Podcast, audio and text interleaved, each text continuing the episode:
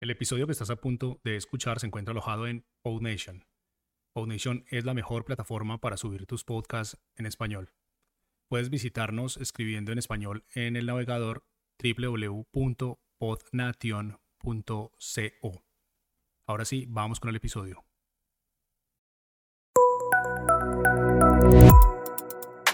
Estás escuchando Muy Buenas, un proyecto de Jaume Astruc. Konnichiwa, ¿cómo estás? En el podcast de hoy te voy a enseñar tres términos japoneses que quizá te hagan reflexionar y tomarte la vida o incluso tus proyectos, ¿por qué no?, de otra manera mucho más relajada, empática y tranquila. Eh, a mí me cuesta, ¿eh? Pero bueno, vamos allá. Comencemos con el término wabi-sabi. Wabi-sabi es un término relacionado con la belleza en las imperfecciones de la vida viene a significar algo así como aceptar que la vida no es perfecta y que desde que nacemos hasta que morimos pueden pasarnos mil cosas y hay que aceptarlas sin dramas y tal y como vienen. Puede significar también apreciar la belleza de todo lo que nos rodea, aprender a verla y a reconocerla y que eso nos proporcione paz y tranquilidad para vivir en armonía con el mundo. Vamos con el segundo término que es Ikigai, es un término que ya tiene un significado algo más profundo. El Ikigai sería la razón de ser de cada individuo. Este concepto, que a simple vista parece algo muy sencillo, no lo es, y es que requiere de todo un proceso de exploración interior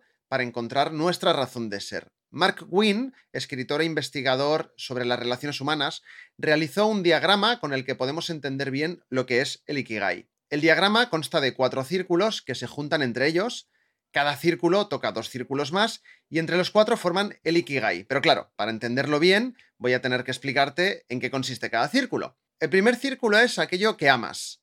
El segundo, aquello en lo que eres bueno. El tercer círculo, aquello que el mundo necesita. Y el cuarto, aquello por lo que te pueden pagar. Ahora vamos a ver qué pasa si juntamos los círculos entre sí. Si juntamos lo que amas con lo que eres bueno, aparece la pasión. Si juntamos lo que eres bueno con aquello por lo que te pueden pagar, tendríamos la profesión. Si juntamos aquello por lo que te pueden pagar con lo que necesita el mundo, sería sinónimo de vocación. Y lo que necesita el mundo con lo que amas sería tu misión. Así que nos han salido cuatro conceptos nuevos y si los juntamos, si juntamos la pasión con la misión, con la profesión, con la vocación, tendríamos nuestro Ikigai, que como hemos dicho es nuestra razón de ser. Como ves, me basé un poquito en esto para crear el triángulo de la duda, ¿vale? Quizás por esto, ¿no? Por lo que la gente de Okinawa, que es una isla japonesa al sur del país y que tiene la peculiaridad de ser la isla con mayor índice de centenarios en el mundo, ojo cuidado, dice que el Ikigai es la razón por la que nos levantamos cada mañana. Así que si tenemos un Ikigai bien definido, nuestra vida será feliz y tendrá un significado y una razón de ser. Y vamos con el tercer término que es Nankurunaisa, y este término se ha popularizado más recientemente, y como a lo largo de los años el lenguaje japonés ha ido cambiando, el significado de las palabras pues también ha ido cambiando un poco, ¿no? Y aunque a día de hoy el significado más popular para este término sería algo así como el tiempo lo cura todo, a día de hoy también se le otorgan otros significados, como por ejemplo lo más importante es la salud, o mientras haya vida habrá esperanza, o también de todos modos todo va a mejorar, ¿no? Al final lo que representa todo esto es una actitud positiva ante la vida y ante las circunstancias. O sea que Nankuronaisa, también un término bastante guay. Con estos tres términos podemos ver que la cultura japonesa es en general bastante distinta a la de otras culturas, ¿no? Y que tiene una tradición que perdura a lo largo de los años a través de su idioma, su arte, su gastronomía o también de sus costumbres. Cosas que si quieres puedes conocer en mi audiocurso de cultura japonesa disponible en audiocursos.com. Toma ya, te he colado ahí la promo y ni lo has visto.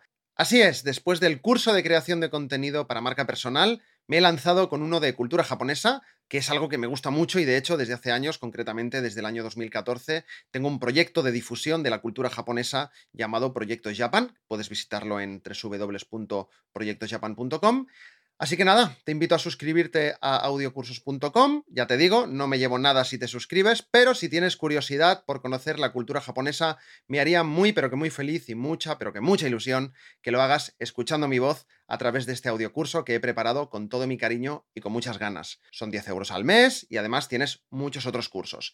Han sido varias semanas de documentación, de leer mucho, de organizar el contenido y de grabar, y en fin, que tenía muchas ganas de anunciar ya que por fin este audiocurso está disponible. Son 14 lecciones en total, y bueno, pues si te gusta, pues ya me lo contarás. Espero que te haya gustado este podcast promo que te he colado ahí, y nos vemos la semana que viene. Adiós. Anda, ¿sigues ahí? Ya que no te has ido, aprovecho para decirte que si te ha gustado, puedes compartir el podcast y dejar una reseña de 5 estrellas. Ah, y unirte a nuestra comunidad en Telegram. Tienes toda la información en las notas del episodio y en muybuenas.org. Hasta el próximo podcast.